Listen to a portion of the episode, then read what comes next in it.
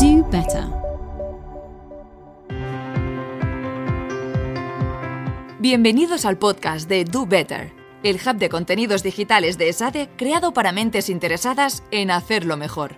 Las últimas novedades, perspectivas y avances de investigación. Lo último en el mundo de la innovación y las ideas y los retos sociales. Consejos para mejorar la toma de decisiones en tu empresa y estrategias para afrontar los retos de la globalización. Podéis enviar vuestras dudas o comentarios a través del apartado de contacto de nuestra plataforma dobetter.esade.edu.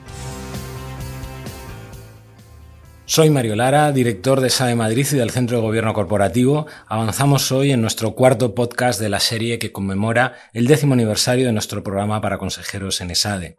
A lo largo de estas diez ediciones, en el programa hemos compartido recursos, herramientas y conocimientos esenciales para asumir con compromiso todas las responsabilidades de formar parte de un consejo de administración en un entorno que cada día es más exigente y volátil. En este espacio de conversación daremos continuidad al propósito del programa con la oportunidad de conocer mejor a personalidades referentes en el entorno de los consejos de administración y de profundizar con ellos en aquellas cuestiones que hoy más nos preocupan. Nuestro cuarto invitado es Eugenia Vieto Caubet, mujer con una excelente visión del gobierno corporativo, tanto en la empresa cotizada como en instituciones del tercer sector. Eugenia es consejera independiente en Endesa, vocal de su Comisión de Auditoría y Control y de la Comisión de Nombramientos y Retribuciones. Y además es presidenta de la Coordinadora Catalana de Fundaciones y tesorera del Círculo del Liceo.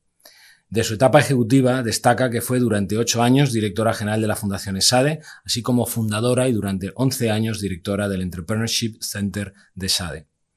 Licenciada en Ciencias Empresariales y máster en Dirección de Empresa por ESADE, diploma de Estudios Avanzados por ESADE y la Universidad Ramón Llull y doctora cum laude con tesis doctoral sobre la adopción de estrategias de corporate entrepreneurship por parte de las empresas españolas, también en la Universidad Ramón Llull.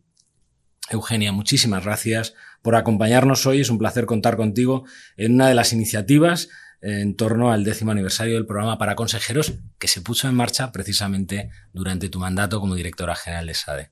Muchas gracias, Mario. Es un placer estar conversando aquí contigo. Pues Eugenia, me gustaría iniciar la conversación con algunas conclusiones del SADE Gender Monitor para que compartas pues, alguna reflexión sobre cómo aplica la promoción de la mujer en el ámbito del Consejo. Como conoces, más del 40% de las encuestadas en el, en SADE Gender Monitor manifiestan que se producen desigualdades en favor del hombre en su promoción. El año pasado, por primera vez, según un estudio de Conferri, en la promoción de nuevos consejeros en compañías cotizadas españolas, hubo, por primera vez, resalto, más mujeres que hombres, aunque el porcentaje total de consejeras no alcanza ese 40% que recomienda el Código Buen Gobierno. Bien, eh, el de Gender Monitor, que es un estudio que venimos haciendo eh, longitudinal a lo largo de varios años, ya vamos por la octava edición, y eso te permite ver un poco cómo ha ido evolucionando toda la cuestión de la incorporación de las mujeres, no solo a consejos, sino también a cargos de responsabilidad. Entonces, eh, las conclusiones fundamentales que yo creo para entresacar tres o cuatro mensajes, que es con lo que nos tenemos que quedar, es en primer lugar, hay una evolución positiva. No hay lugar a duda de que no solamente en consejos, pero sino es verdad que, en la, presencia de mujeres en cargos de alta responsabilidad ha ido mejorando. A pesar de estos avances, que estamos lejos todavía muchísimo de este famoso 40% que es la cifra mágica que tú, que tú has, has, eh, comentado, ¿no? A pesar de estos avances, sigue quedando mucho camino por recorrer y el, yo destacaría tres motivos por los que no conseguimos llegar a esta paridad de género, que además no la tenemos y se ve en, multitud de, de ejemplos, por tres motivos fundamentales. En primer lugar, hay un tema de barreras culturales en las empresas y sesgos inconscientes. Es decir, ya pueden haber muchas políticas de diversidad, planes específicos, eh, CAPIs, puede haber lo que queramos, pero siguen existiendo estos sesgos inconscientes y estas barreras eh, culturales que hacen que el salto sea eh, difícil. Después también hay otra realidad que es la dificultad de, conciliación. Es decir, esto en todos los estudios que hemos ido haciendo, cuando tú preguntas a las personas encuestadas cuál es la barrera más importante para acceder a un puesto de responsabilidad, la dificultad de, conciliar la vida personal con la vida, con la vida, con la vida profesional. ¿no? Y esto después también se ve en preguntas que hacemos sobre si las mujeres que han llegado a cargos importantes, ya no digamos CEOs solamente, pero a otros cargos, han tenido que hacer alguna renuncia en su vida privada. Y hay respuestas que realmente te ponen de manifiesto que este es todavía un debate. Pero es un debate no de la empresa solamente. Para la empresa el debate es cómo eh, te saltas, cómo cambias la cultura y cómo haces que estos sesgos inconscientes vayan desapareciendo. Pero el tema de la conciliación no depende solamente de la empresa, esto está, está clarísimo. Por tanto, eh, esta sería una primera gran conclusión. Otra conclusión es que en las empresas donde el CEO es una mujer, se producen más avances. O sea, hay más conciencia. Eh, porque siempre decimos, esto es algo que el máximo directivo de la empresa se lo ha de creer.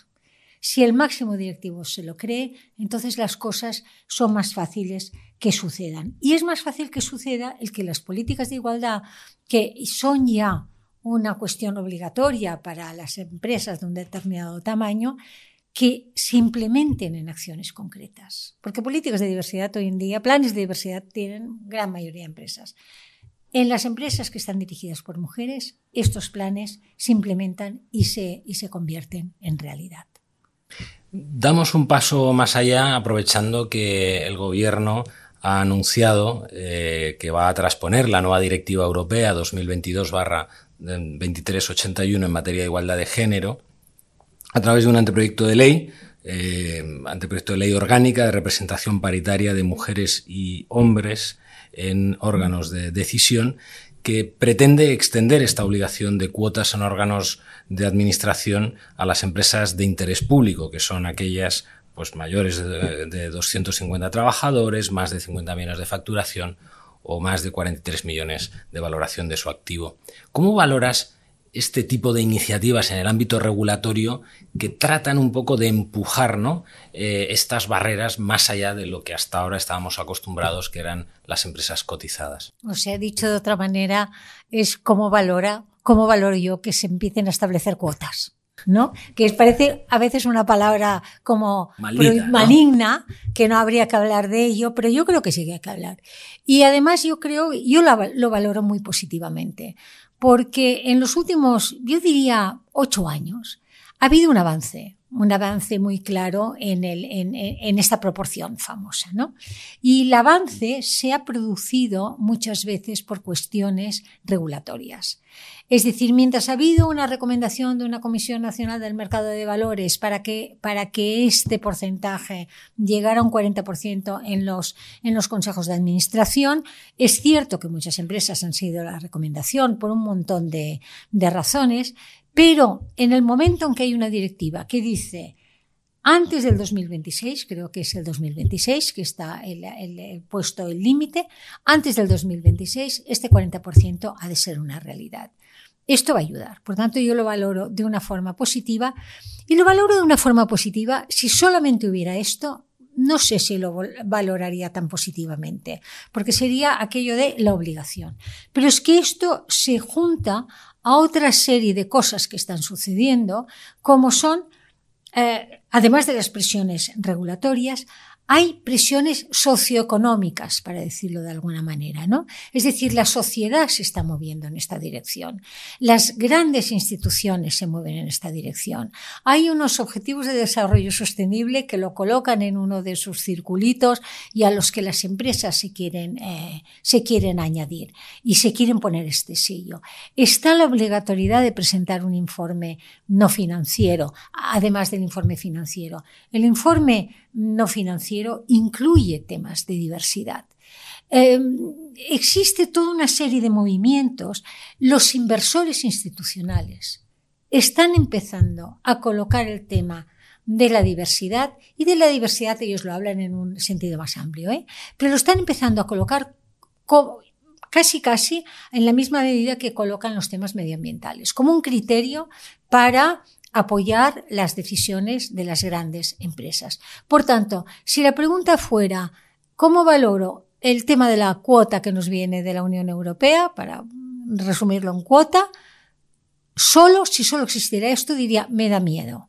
Me da miedo, porque entonces acabamos creando la, figura del jarrón chino, del florero que está ahí puesto, ¿no?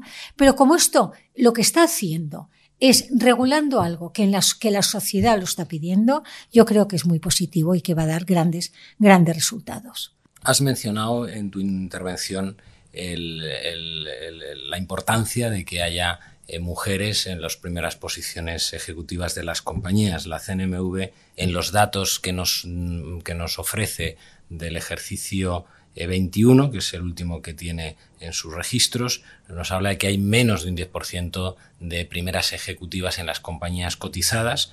Un estudio de McKinsey, el Women Matter Spain 2023, que con un alcance diferente lo sitúa en el 6%, y menos del 20%, según la CNMV, eh, eh, eh, es el porcentaje de mujeres en la alta dirección de las compañías cotizadas.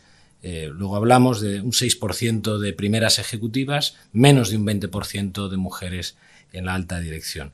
Y el anteproyecto de ley que hemos comentado antes va precisamente en la dirección de obligar a que al menos haya un 40% de puestos de alta dirección que sean ocupados por mujeres en las compañías cotizadas. ¿Es la alta dirección, Eugenia, en estos momentos el ámbito donde hay que poner el foco por parte de las empresas y especialmente por sus consejos de administración para avanzar en materia de igualdad? Totalmente. Totalmente. Eh, tú lo has dicho, tú has, eh, has dado unas cifras, has estado hablando de un 24%, de menos de un 20%, de un 8%, es decir, cifras que nos hacen sacar los colores, de decir, pero ¿cómo puede ser? ¿Cómo puede ser que aún estemos ahí? Lo cual es demostrativo de que cuando se han puesto el tema de cuotas para consejos, esto ha funcionado, pero lo otro lleva esta inercia, lleva estos sesgos inconscientes lleva estas barreras culturales tremendas que hace que las mujeres no lleguen.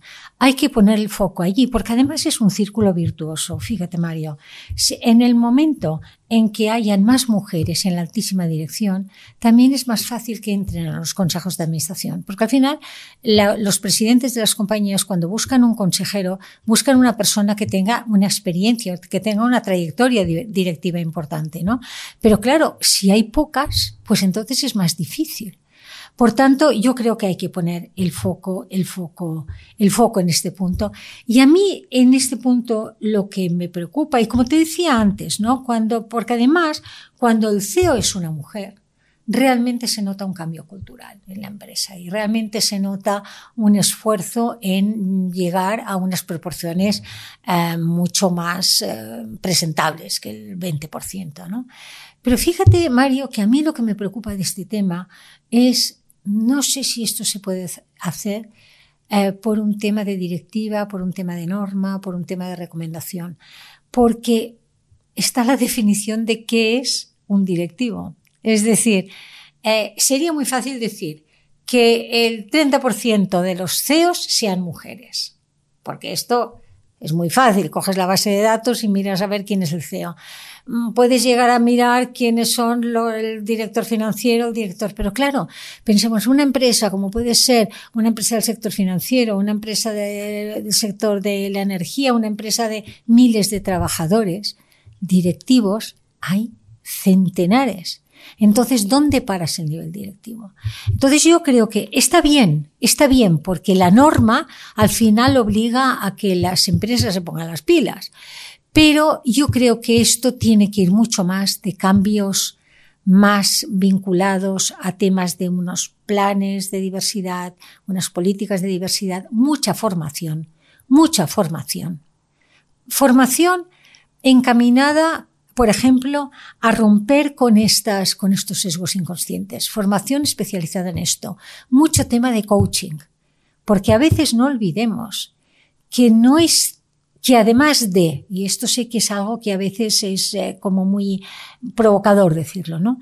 Pero además del hecho de que no se nombra una mujer para la, director, para la dirección financiera, para la dirección de marketing, a veces lo que sucede es que a la mujer le cuesta dar el paso a a presentarse, a aplicar para determinadas posiciones. ¿no? Y esto necesita programas de acompañamiento, coachings internos que se hagan en las empresas, formación, mucha formación, que da resultado. O sea, está demostrado que, que, que este tipo de medidas da resultado, porque simplemente la norma, por un lado, es difícil y es difícil sobre todo de medir. Y las cosas que no se pueden medir, luego es muy difícil saber si ha salido o no ha salido. En este, en este tipo de iniciativas marcas un poco el camino de lo que las empresas eh, deben de hacer ¿no? para tratar de, de afrontar esta transformación que necesitamos, pero ¿qué papel deben de jugar los consejos eh, en este ámbito? ¿Qué papel deben de asumir los consejos para tratar de ser un elemento de aceleración ¿no? de este proceso de transformación que has descrito perfectamente con una serie de iniciativas que se pueden adoptar. Eh, mira, juega un papel, el Consejo de Administración juega un papel muy importante en esto. En primer lugar, predicar con el ejemplo. Es decir, cuando un, Consejo de Administración el 10% son mujeres, difícilmente eh, la igualdad se dará a nivel de, de la empresa. ¿no? O sea, en primer lugar, predicar con el ejemplo y decirlo no solamente hacerlo, sino decirlo. El que eh, en los elementos de comunicación de la empresa, uno de los hitos del Consejo de Administración de este año es que ya somos o ya tenemos un 35% de consejeras. Estamos orgullosos de. Yo esto lo he oído en muchos presidentes de consejo. Y esto de alguna manera es un tema de llamada, ¿no? De llamada a toda la institución que entonces entenderá la empresa que para este presidente esto es importante. En segundo lugar, el, papel del Consejo, en ese sentido, también es vigilar e incentivar a que las cuestiones de género estén en la estrategia. Estén en la estrategia, haya planes y mm, realmente haya como una, un camino trazado, como una, una, una serie de medidas que puedan, que puedan eh, llegar a, un buen resultado en este sentido. Y por último, los CAPIs, los incentivos. Los, los altos directivos tienen una parte de su retribución en forma variable. Que uno de los CAPIs, que uno de los indicadores esté relacionado con el que el porcentaje, con un incremento en, en la presencia de mujeres en puestos de dirección, yo creo que es un camino. Porque al final hace que aquel eh, CEO que aquel director de una unidad, cuando está buscando una persona para cubrir un cargo directivo determinado, le pida a la empresa de selección entre la lista de candidatos, quiero ver por lo menos el 30% de mujeres.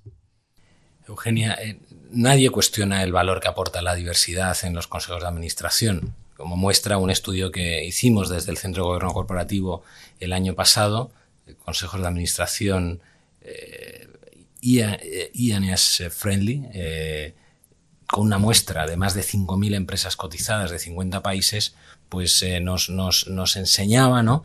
O nos demostraba que aquellas mm, compañías que tenían en sus consejos más diversidad, más mujeres, mm, tenían mejor eh, índice, mm, tenían mejor performance en los índices ESG, ¿no? Sin embargo, por otra parte, hay, hay, numerosos estudios también en el ámbito académico que nos dicen que la diversidad añade complejidad en la gestión de los consejos de administración. Desde tu experiencia, ¿qué recomendarías a los presidentes de los consejos de administración para que eh, la gestión de esos consejos diversos no sea una de las barreras inconscientes, vamos a decirlo así, eh, para avanzar en este camino? ¿no? Mira, la complejidad en el mundo de la empresa para un directivo siempre es un reto, pero por otro lado también siempre es divertido, porque ¿no? siempre te, plantea un, estímulo para decir cómo lo hago. Pero déjame, déjame ampliar un poco lo que tú has dicho. Dices que se ha demostrado que tienen mejores resultados en tema de ESG. Yo diría que no solamente en esto. Yo diría que de entrada está visto en innovación. O sea, las empresas que tienen, que tienen eh, en el Consejo mucha diversidad. Y ya no hablo solamente de género, ¿eh? de toda la diversidad, de diversidad de edad, de procedencia, de formación, de etcétera, etcétera, de, de, de ideología, etcétera. Eh, tienen mucha mejor performance en los ESG, pero también eh, son más capaces de generar innovación. Y por otro lado, yo em, también me gusta decir que en el fondo el Consejo de Administración debería representar un poco la misma diversidad que hay en la sociedad. No olvidemos que el Consejo de Administración está aprobando estrategias de producto, estrategias de mercado, si ir a internacionalizarse o no, si lanzar una nueva unidad de, negocio, etcétera, etcétera. Pensemos, volviendo al tema de género, que eh, la decisión de compra de productos, de todos los productos, eh, la gran mayoría de la decisión está tomada por mujeres, incluso la compra de coches. Puede parecer que la compra de coches es una decisión del, mm, del hombre. No, la mujer. Y por tanto, no tiene sentido que el Consejo de Administración, que es el responsable de tomar las decisiones de la empresa, solamente o hayan muy pocas mujeres. Por tanto, eh, las ventajas son, son grandes. Y en cuanto al, a la complejidad, es cierto que es, que es más complejo, pero entonces lo que, de lo que se trata, de, yo, yo, yo de, lo que, de lo que pienso que tiene que hacer el presidente de un consejo de administración, que se encuentra con un consejo no homogéneo, con un consejo muy heterogéneo, con perfiles muy, muy diferentes, precisamente es, de entrada, estimular la participación de todo el mundo, pedir la opinión de todo el mundo, especialmente de aquellas personas que no hablan o que intervienen poco. Especialmente de aquellas personas que sabemos que van a decir cosas muy diferentes a lo que dicen los demás. Es decir, invitar a la gente a que, a que, a que intervengan. Y después, para no hacerlo de una manera sobre un tema que está um, muy relacionado con decisiones que se han de tomar, organizar debates sobre temas muy actuales, como puede ser la inteligencia artificial, como pueden ser los temas de medio ambiente, como pueden ser los temas de ciberseguridad. Es decir, poner encima de la mesa debates que estimulen la participación de estas personas de pensamientos diferentes y de, y de, y de procedencias muy diferentes. Eugenia, tú lo has indicado, el, debate de la diversidad ha saltado del, género a otros ámbitos, en Estados Unidos y en el Reino Unido con el tema de las minorities, eh, eh, y, empieza a hablarse en Europa y en España en particular de la diversidad también en edades dentro de los consejos de administración. ¿Qué implicaciones eh, prevés que puede tener este, esta introducción de nuevas dimensiones de la diversidad en, en los debates de la composición del Consejo? Mira, yo hace años que lo vengo diciendo, años, quizás tres, cuatro años que lo vengo diciendo porque lo veo, lo, que está pasando, porque veo lo que les está, lo que se están planteando las empresas. Yo creo que dentro de unos años el debate, el gran debate que estamos teniendo ahora con la diversidad de género, lo tendremos con el tema de la edad. Lo tendremos con el tema de la edad porque, porque estamos hablando de un colectivo eh, al que se le pone el calificativo de Silver Economy, porque ya realmente es un sector de la economía importante, especialmente en Europa, especialmente en Europa. Es un sector que se comporta de una manera muy diferente a como se comportaba hace, hace 15 años. Es un sector que toma decisiones de compra importantes, que tiene una capacidad de compra, que tiene, que está muy al día, que tiene una experiencia, etcétera. Entonces, eh, yo creo, por otro lado, que todo lo que se ha ido avanzando en el tema de diversidad de género ha servido para crear una metodología de trabajo en las empresas de cómo abordar los temas de diversidad que hasta ahora no, no le hemos añadido el segundo sustantivo que a mí me parece que tendría que ir unido siempre, que es diversidad e inclusión porque uno puede tener un muy... Y, la pregunta que me has hecho antes, ¿no? El, tema de cómo se puede gestionar la complejidad, ¿no? Es decir, uno puede tener muchas mujeres en un consejo, pero tienes que tener una manera para incluirlas. ¿no? Entonces, este concepto de, inclusión. ¿no? Entonces, yo creo que todas las metodologías que se han ido implantando y se han ido desarrollando sobre temas de, género van a seguir en los, temas eh, eh, en los temas de edad. Con una expresión que a mí me gusta mucho porque, porque es muy sugerente, ¿no? De decir, el fomentar los diálogos intergeneracionales. En un consejo no puede ser que todas las personas estén por encima de los 60 años. No puede ser. Porque eh, los temas de tecnología, por ejemplo, quien lo domina son los jóvenes y tienen que estar ahí sentados, que son los que van a ayudar realmente a no equivocarse en muchas decisiones. Y por esto yo creo que la edad, quizás más que las procedencias étnicas en Europa, bueno, por lo menos en nuestro país, yo creo que la edad va a ser el próximo debate. Y para terminar, Eugenia, me gustaría que compartieras alguna reflexión respecto al papel de las comisiones de nombramientos y retribuciones en el modelo de gobierno actual.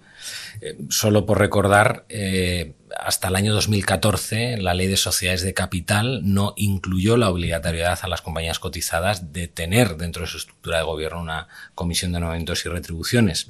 Eh, la pandemia y después los retos que, tenemos ¿no? en, la gestión del talento y la disponibilidad de talento en algunos sectores, pues quizás están reforzando este, el papel de estas comisiones.